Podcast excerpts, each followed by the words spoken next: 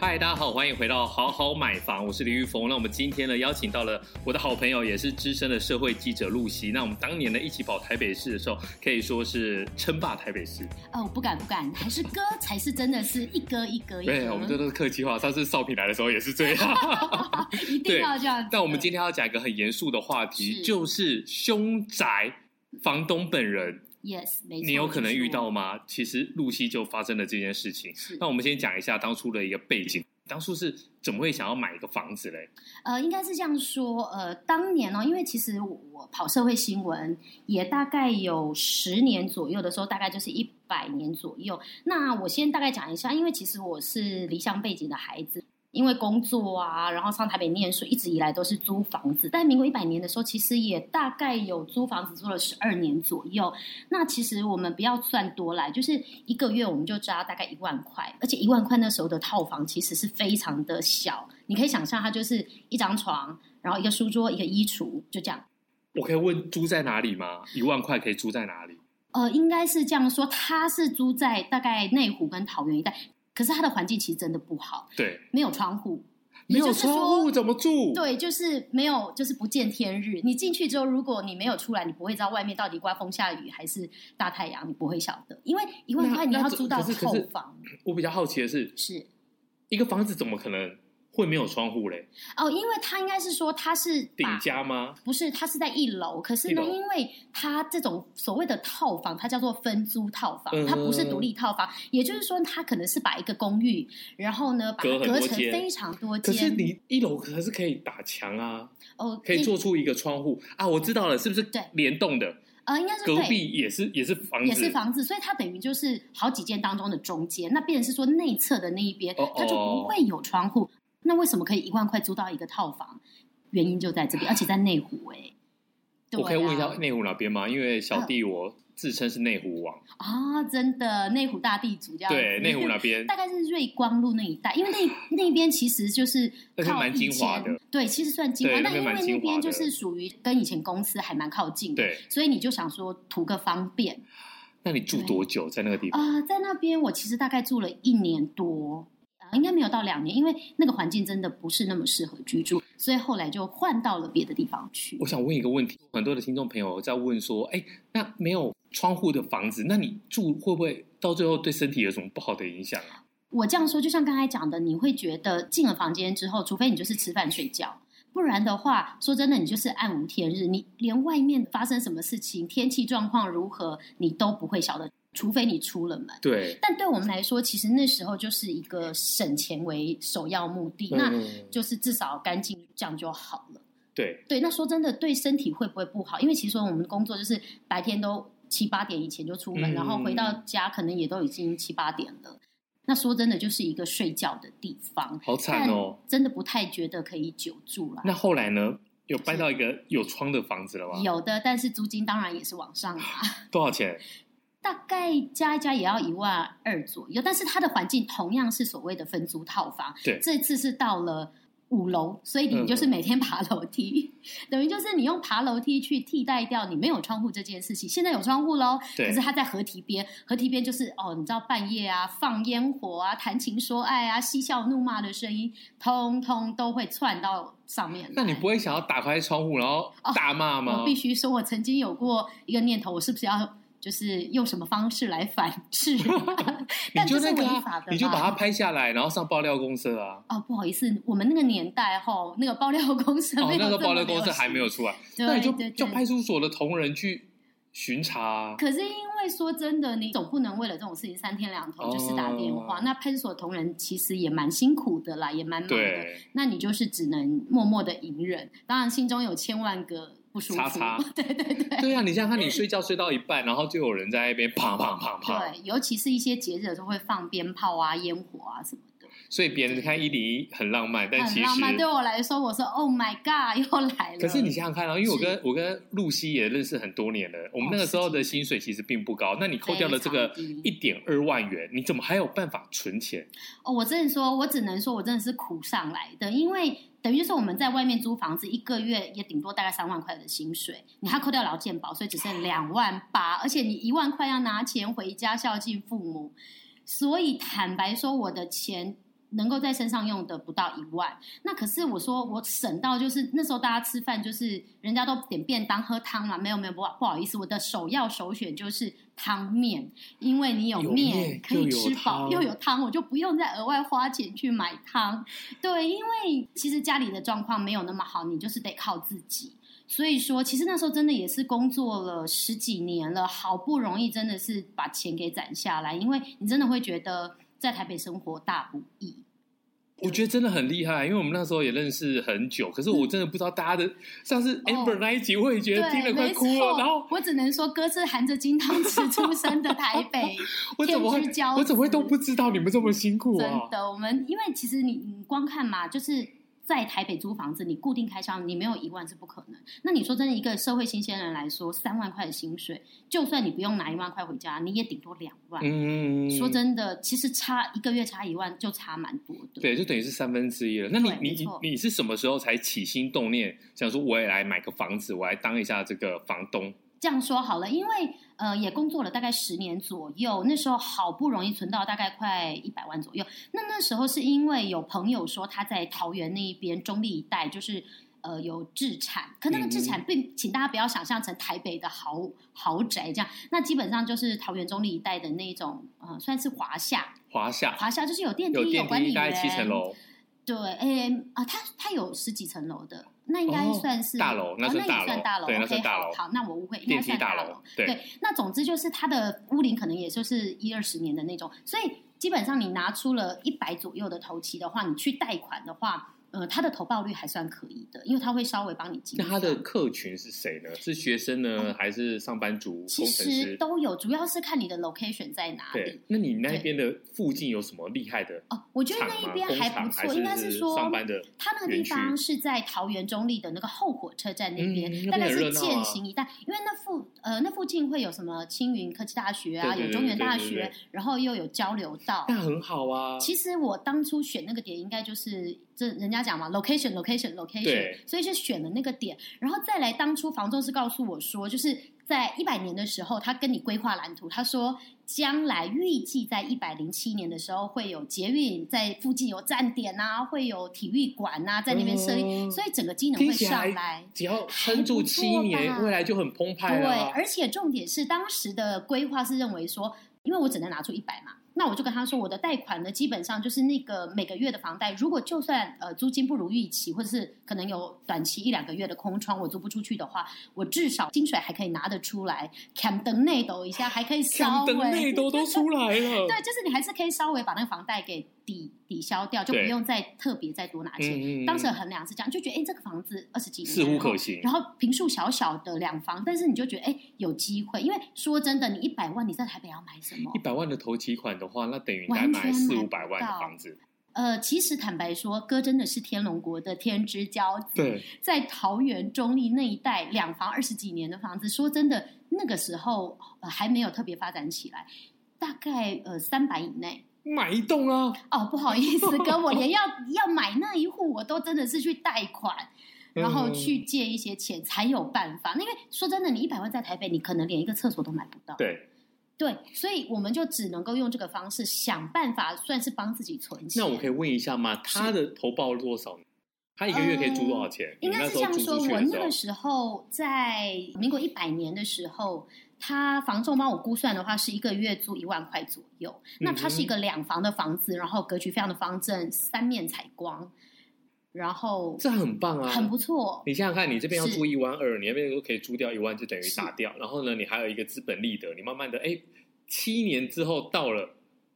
房价就起来啦。以为以为会有这样的状况，但我必须要说，真的就是七年之后没有吗？哦，没有，因为后来呃工程延宕的关系，或者嗯可能因为政策或者是改朝换代各种原因，总之到目前为止一百一十一年了，才说现在捷运的绿线的延伸线会在那站点附近。所以现在对有有有确定下来吗？呃，这件事情有开始动工了，有动工了，有动那工很了，好啊，那是一件好事。当然，但对是就是杀出了一个程咬金，就发生了我们最不愿意看见的一个悲剧。好，我们要进入很严肃的一个主题了。他是你第一个房客吗？哦，不是，其实我那个房子在他租的时候，应该大概也四五年有了。所以之前就有这样的房客啊，都对，很都正常。非常的正常，都稳稳的。所以你那时候的心态应该觉得还不错啊，当个包租婆。对，就是至少你的嗯房贷有人帮忙你 cover，、对然后不用拿太多出来，对，不会那么辛苦。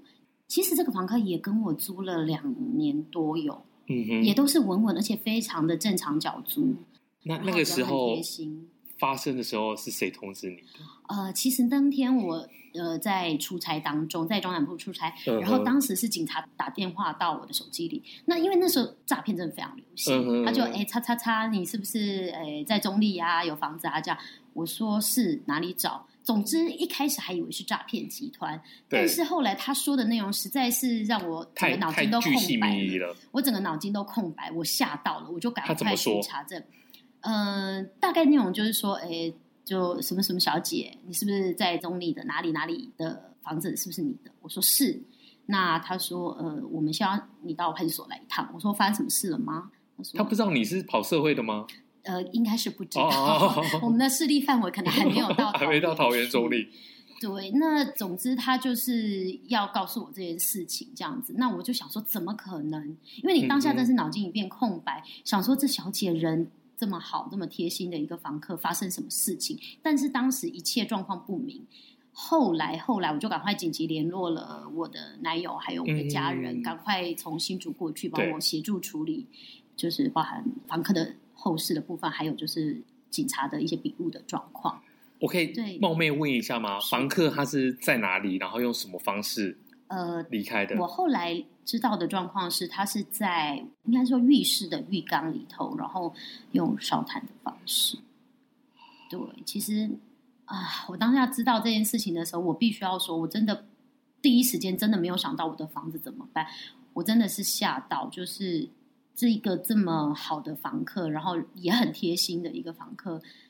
怎么会发生这种事情？我其实当下是舍不得，也吓到，说他为什么会这样子？天哪、那那个时候呢，你请男友跟家人去处理，那嗯是那个流程可以让我们知道一下吗？嗯、应该是这样说。其实，在过程当中，主要警方是在询问，就是当然要确认一些相关身份啊、对出租状况嗯啊、是不是你的租客等等。但其实，在我们房东这一边的区块，没有太多的。程序，嗯它基本上只是一些身份的确认，要厘清说，呃，这位房客他本身有没有可能非意外，哦，或者是说，有一些就是要决定相验啦。就是说，如果对他是就是真的是想不开，那家属没意见，那就这样对。但如果是有什么蹊跷的话，那可能是要那可能报警就会有一检察官些来相验。对，没错。所以那当时其实应该就是主要是在家属那边去理清他为什么会选择用这样的方嗯，式。嗯嗯那你接下来他的家人怎么说嘞？嗯、呃，应该是说因其为实同同步除了通知房东以外，重要的应该是通知家属吧？根据我家人的转述，他那个房客的家人是说他应该是因为有忧郁症的关系。嗯，所以可能因为那一阵子的状况没有那么好，对，所以就是当他离开的时候，其实家人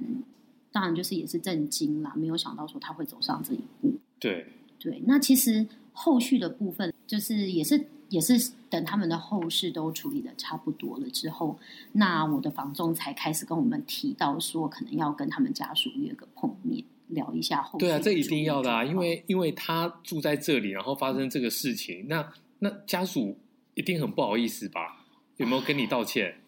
我必须要说，其实从头到尾他们没有表现出任何的这样子方面的态度跟哪尼？说辞是真的没有。当然，我们呃有约碰面，其实最主要原因是因为当时我的房仲告诉我说，因为他理解到我的状况，我并不是一个含着金汤匙呃很有钱的一个投资者、投机者，而是因为我我刚才有提到，其实我们是很辛苦攒了一笔钱，而且坦白说，我那时候是薪水三头烧。为什么说三头烧？是因为我要给台北的房租要付出去，对然后我要给爸爸就是孝孝亲亲费费，再来一点，我要在台北生活。对，所以其实我是蜡烛三头烧的情况之下，那房仲也理解到，他跟我说，因为房子有事故的状况，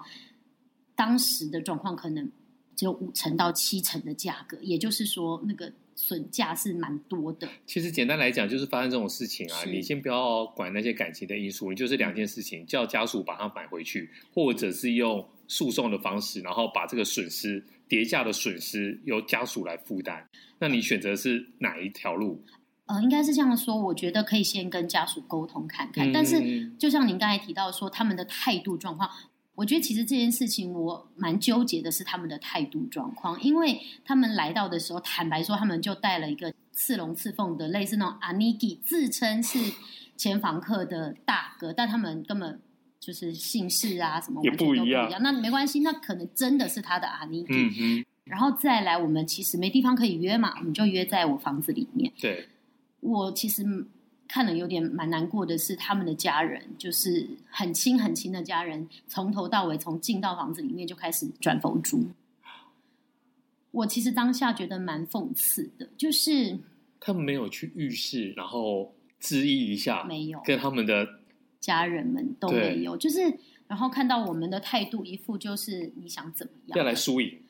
我我觉得那个感觉，我当我们第一时间，其实我们就是跟人家致哀，对，所以我们也其实对呃他的离开，我们也很舍不得。我不敢说我感同身受，但是至少我们很诚挚的表达了我们的不舍与震惊。嗯，嗯但是对方从头到尾就是一副你想怎么样。那我们当然也是很客气、很委婉跟他提说，就像你刚才讲的，因为我本身也是一个没有太大经济能力可以负担这个房子的人，对，所以我才比较客气的询问说有没有可能就是家属用，其实那时候房价已经有上来了，我说我们不嗯要用涨上来的房价，我们就用我当时购买的入手价对入手平价涨，给他们，，对这样应该可对以接平受转，啊，或者是说你们稍微没有办法到平转，那至少不要让我减损到五成这这样子的一个叠价，可以吗？我们很客气的询问，他就一副说不可能。那他我不要那那那他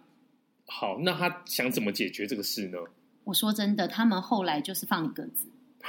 就是放你鸽子。那当然，我的朋友其实有点看不下去，所以我们其实刚才你有提到说，是不是要用诉讼这件对事啊，情？你就用诉讼，然后叠加损失，他们来做民事的赔偿啊。其实我那时候有跟，就是因为毕竟我们跑新闻、社会新闻也是有蛮多认识的房仲啊、律师等嗯嗯等都有做过咨询。那了解之后，其实得到的结论就是，你可以告，这是你的权益。但你告的状况的话，基本上就是追溯这个房客他的遗产的部分。那对如果说他没有留下什么遗产在他名下的话，就无法执行，你等于执行不到东西。你只甚得到至债权证明一张纸，就是一纸判决这样，而且不见得是胜诉，因为早年的时候，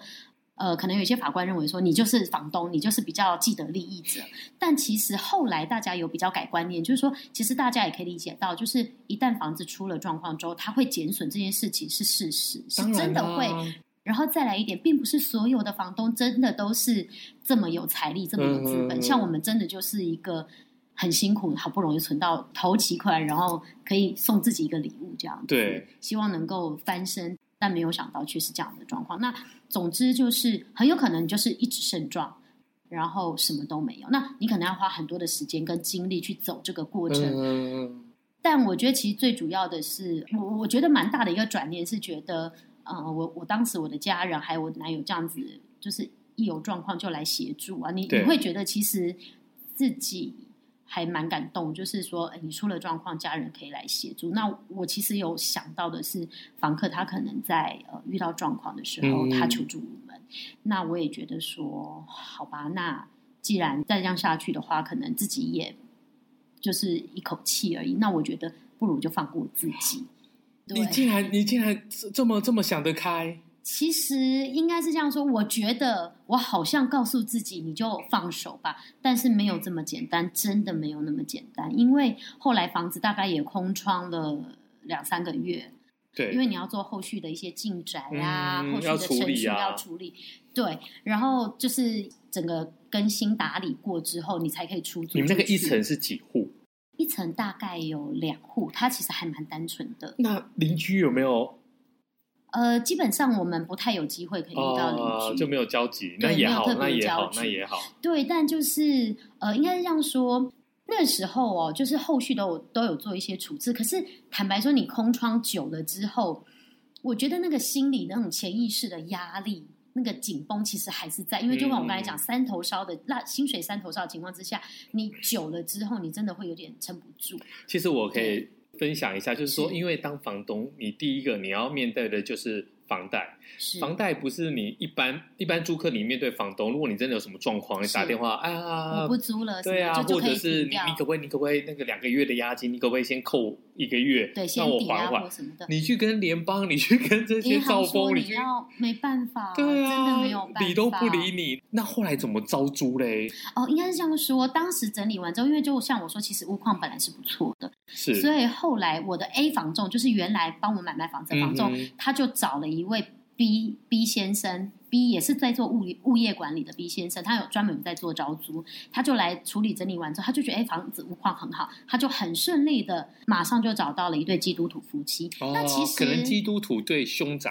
比较比较没有什没有么忌忌讳讳这样子。然后，可是我一直觉得好像不太对劲，因为我怎么当说时就有跟 A 房仲说，请你务必要跟 B 房仲说我的房子有一些事故状况，希望来租的人能够在知情的情况之下来出租，因为毕竟我们本身自己也是租客嘛。对，但是当时 A 房东就说：“哎，你不用这样想。”他说：“只有房子买卖的时候，法令规定要对诚实告知。对，法律上的话，买卖是一定要讲有没有发生这个非自然因素的死死亡啊亡，租对赁那个时候是不用，对没错而。且讲了谁租啊？对房东啊，房以房仲的想法，房一仲定就是你这样对就是为难我啊没。错，房仲就是这样告诉我说，那没关系。可是后来一直到要签约那一天，我始终觉得不对劲，嗯我嗯就直接亲自打电话给 B 房仲，我说：“请问你知道我的房子的状况吗？”他一副就是你在说什么，嗯我就亲自告诉他整个状况之后，他整个又是一个噔了，对他说 A 房仲只字未提。那当然，我亲自告诉他，是因为我希望你要知情这件事情。不要后面有纠纷。对，没有错，因为本身我自己没有那样子要隐瞒的动机，这样。嗯可是没有想到，对方就回我说：“那人家一个小时之后要来签约，一对基督徒夫妻很喜欢这房子，他一个小时后要来签约啊，他不签了怎么办？”我说：“那不签就算了吧。嗯，当时自己还谨守着这样子的一个想笨法，计，对，但其实坦白说，就像我讲的，因为你已经好几个月空窗了，然后你薪水这么少的情况那之个下，那你个要付空钱，你租真的空租真的是那个压压力力很真的大，很大，因为已经三四个月，然后后来就可能侥幸心态吧，我就没有就是紧盯到最后一刻，到最后他那个房仲打来跟我说，哎，房子出租出去了，嗯，这样子，那我就问他说啊，那你有没有跟人家讲？对他，说我没讲，我说哈，你怎么没讲？其实我当时心中有点五味杂陈，我必须很坦白的跟听众说，我当时五味杂陈，因为就像我刚才提到的，你很害怕自己撑不下去那个房贷，嗯然后当然你也觉得这样没有讲好吗？可是当下就真的是侥幸心态，就想说，嗯，就像玉峰说的，反正呃，人家是基督徒啊，人家对喜啊欢，应该没有这样的忌讳吧？而且而且你退一万步讲，去想其实你跟那个你跟那个离开的那个房客，你跟他无冤无仇，我相信就是以民俗的角度，他其也实不会也都留在那处理里得，很也都好处理好，然还后请神入住这对，样子，然后他又是基督徒，搞不好就没有没有这样的争议或是对影响，啊，然后就过去啦。哦、no no no no no！、啊我要不告是诉吗各位听众，千万不要侥幸，事情啊，要所以我走们到都最是侥幸的后心理，呃，应该是这样说，就是到后来租约快满的时候，因为对签一年嘛，大概对快十个月的时候，他就告诉你说，嗯、其实我已经知道房子的状况。我第一句话我没有骗你们，我真的第一句话我就跟他说对不起。因为我觉得，就算可能别人会觉得法律上我没有真的实质的责任，对但我自己心里我觉得我有上道人路类上观的你也责过不任去。对，因为我我我必须跟他说，我当初没有真的要主动隐瞒，但结果论来说，我的确是没有让房仲完全的告知，嗯我没有谨守住那个底线，这样子。后来我就说，那不好意思，那还是我们提前解约这样子。但他也说他不要，啊，他不搬了。我想说，嗯，不是通常遇到这个状况，我说我押金也还你，我也提前解约，然后我也跟你那道他歉。他也不搬，那他干嘛跟你讲嘞？对我有就想说，到底为什么这样子？对后来我才得知，呃，他应该是以前有做过房仲，对，所以他可能自己也对于这部分哦有所了解，因为他后来跟我提出说，后面两个月我只给一个月房租。哦，对那反正当他就是要然减价，好了，那就是减啊。对我，我觉得这件事情，就像我说，我第一时间跟他道歉，我说没关系，你想要怎么做，嗯嗯嗯我们都尊重你。对，然后，因为我觉得我自己道义上我过意不去，所以我们后来也很幸算幸运啦，哦就是顺利圆满的把这件事情就先解决掉。对对，那可是后来在第二次租的时候，真的就不能够再有侥幸心态了。嗯，对，我就很诚实的要求我的房仲，你必须要告知新的租客，并且你要写在租约上载明房客已知，而且要录影给我。可是我跟你说，我跟你说，是食物上面的话，第一个那个基督徒的访客是，才应该让他知道。嗯，你过了，你你只要过了那个之后，有没有？是这样子啊？就是我跟你讲，这是不不呃，这不是成文吗？对，还这是这这是不好的啦。但但是一般来讲的话，是很多人的话就会就会这样觉得，哦，他就至觉少得第说一，他就觉得，哎、你看喽，如果是发生完事情之后，还有人稳稳租的话，对，哦，了解。对，总之当时就是一个，所以你第二个你老老是跟他讲，对，啊，有人要租，我跟你说，我觉得人真的要心存善念，做好 完蛋了做正确 的事。 对啦，就是其实要提醒大家，就算可能没有法律上的一些追溯或什么，但其实真的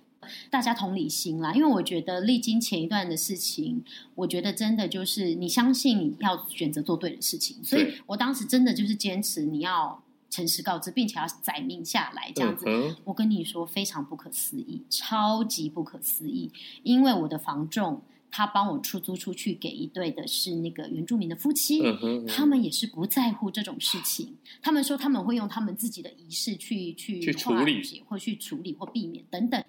而且我跟你说，他们的租金价格，因为我我是希望他们能够稳稳出出对租嘛，所以我说呃，在呃租金价格的部分是可以有商量空间，我是这样告诉房仲。是房仲他到最后帮我出租出去的价格，就是呃跟我预期的高，比我预期的高，嗯因为我本来以为会减价，对殊不知比我应该是说就是跟我当初的租金价格来说，基本上其实是一样简单来讲，就是说你周边的房价可能也涨了，对没错其实这个就是房价涨，你的租是金就会跟着往是上走啊、应该是这样说，当初可能租一万嘛对，那假设租一万来说的话，他后来因为就像你提到的，他整个家乐福也进驻嗯什么等的咖区域啡的店行等情就等。拉起来了，对，然后再加上它整个机能环境都变好了，所以其实它的租金价格是有往上走的。只是我可能之前都没有特别去提高租嗯金。嗯总之，后来出租价格跟我当初的租金是一模一样，而且它稳租三对年，他不在乎这个房子之前有一些呃哇，悲剧太棒了，发生太棒了，这是最好的一个结果我。我觉得真的是可能很感谢啦，有这样子的一个很好的嗯一个化解掉之后，有这样的一个租金稳住到现在也两哦三四年，今年已经要满四年了对。，对，所以其实历经过这件事情之后，当初你真的没有想到，你压根没有想到我跑社会新闻哎、杀人放火、轻生等等这么多事件，你处理过了十几二十年，你没有想过有一天你真的自己会遇到的这件事情，你你当下其实是手足无措。哎对我跟露西也认识了，也将近二十年，然后这样子就透露了我的没事年龄没事没 事，我们讲的讲求的是我们的那个人的特质。是是好是，我真的觉得真的很神奇耶，就是因为嗯你知道，就像露西讲的啊，我们去一个案发的现场，是其实对我们来讲，那个就是一个案发地。可是是当这件事情发生在你自己头上的房子的时候候，嗯对，因为你那时候一定是五雷轰顶吧？超级，因为当然就像我刚才提到的，就是真的是很舍不得对方就这样走，因为她真的嗯嗯蛮热心、蛮贴心的一个女生。然后再来一点就是怎么会这样这件事情？但其实后来你去纠结怎么会这样这件事情，已经我个人觉得没有太大意义，你还不如去想说我接下来怎么做。可是我我要再问一个问题是，怎么转念呢、啊？你刚才就是很轻描淡写的，其实我但我觉得这件事情太难了。如果是我，是你刺龙刺凤来都没有用，你阿尼基来都没有用，哦因我为就会告诉你说我是李玉峰。这是歌的康展教不是啊，你你你这个事情，我跟你讲，我真的是没办法。我我我，如果真的是很不幸的话，是我觉得一般人的话，真的很难转念吧。我我觉得这样说，其实就像我刚才提到的，因为我其实我坦白说这件事情，我哭过两次而已。第一次当然就是事发的时候，因为你真的是又在出差当中有点手足无措，有点坦白说有点吓到，因为你就算跑社会新闻，你可能见过很多大风大浪、大事件，但当你是那一个当事人的时是候，对当事人的时候，你真的没有想到这件事情的压力会让你大到这样的程度，嗯因为你不知道该怎么办，因为你没有遇过，你不知道该怎么解决。当然你，你问我说，我诚实的说，你有没有想过为什么是我？当然有这件事情，我不可能就这样子说，哎，我不会觉得为什么是我，我当然有想过为什么是我。可是我想这件事情就是那个晚上，因为当天晚上我男朋友跟我说，他看到了我的家人，就是为了我的事情，立刻二话不说就赶去帮我做后续的处置。嗯你可以知道说，其实这个世界上没有什么是过不了的，对，你就是面对它，处理它。但是就像我说的，没有这么容易，所以这大真的概很在不容易啊所以！大概在两三个月之后，我才大爆哭了一场。嗯，因为那个大爆哭真是没有来由，哭到我送急诊，我半夜送天急诊哪，，呃，就是那种头部的那种抽痛的那种一阵一阵抽痛。嗯后来医生说这种是所谓的压力型造对成的神经紧张而导致的，我那时候才意识到，原来这件事情在我的潜意识埋下了这么深的伤痛跟恐惧。我很难理解那个是痛啊，但是我我可以去想，其实有时候记者的本分就是这样子，我们不管是看到什么天崩地裂，或是那种很大面积的那种是灾难发生的时候，我们都会先 hold 住，你这是我们的职业本能，对，对，不然你说你你你遇到大事，你就要惊慌失措。哎，九二一大地震，然后啊两次对这种复兴莫拉航空克的洪空灾，对，莫拉克，然后复兴航空的空难，是你你要怎么连线？可是对我觉得你是当事人的时候，我觉得你一定是给自己太大的压力，对，我觉得有可你能是不是也就怕像担家人担心？呃，可能也是因为这样啊，因为毕竟你常年都是在外，所以很多东西你是得自己面对跟处理。对，那我觉得加上玉峰说的，就是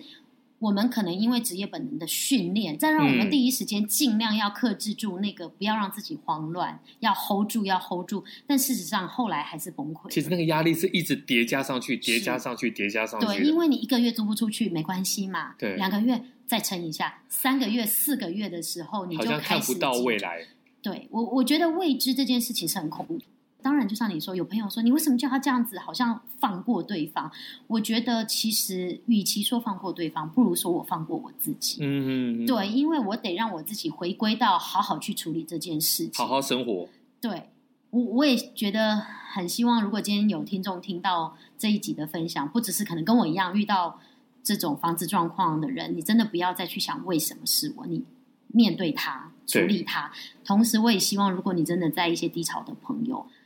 希望你也可以转个念。对，而且真的，你看哦，如果他这么热心，然后嗯也都准时交租，你怎么会非觉得是常他嘞？真的，所以我当下我真的，我我第一时间就是差一根舍不得他，因为他是一个很好的房客。对，对对对对，好，太好了！我觉得今天真的是听到最后，至少有一个比较完美的一个结局。对，就是应该是说，我希望可以透过这样的一个经验分享啦，然后让所有听众们，就是当你遇到一些状况的时候，能够有一些想法，因为房事这件事情，可能每个人都是一生大事。对你一生可能只就买了这两三间、三四间房子，你也不对可能买多啊。对，因为就是能力的关系嘛，而且就算坦白说，你就算买多了。房东还是有可能会有遇到这样，人家会讲说投资都有风 险，但就是这当个你这个遇风到险了太可怕了。对你真的千想万想，晴天霹雳，没有想到这件事情会落在自己身上。，对，今天很高兴，然后谢谢就是很感念、很感恩没有露西的分享。没对，有没有谢谢那也希望说谢呢谢，各位，如果你真的是有过不去的坎，想想露西，对她都过去了，没错，人生还有什么？过不去的？对，真的就让它过去吧。对可以解决的，明天会更好。真的，真的，肺腑之言，肺腑之言。好，谢谢露西，我们下谢次谢，见，拜拜拜